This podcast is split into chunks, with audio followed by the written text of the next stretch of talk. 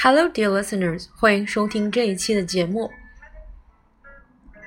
疫情过后呢，其实我觉得我的生活方式发生了很巨大的改变。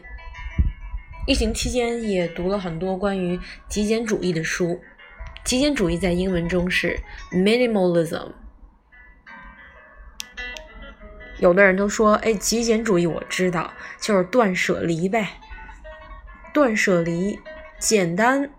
来说，它是比较集中的一种核心精神，但实际上呢，极简主义它除了断舍离之后，还说的是精神上的一种极简。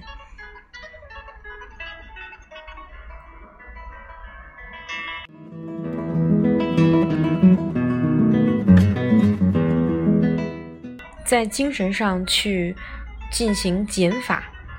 抓住生活中最重要的东西，然后呢，让自己睡个好觉。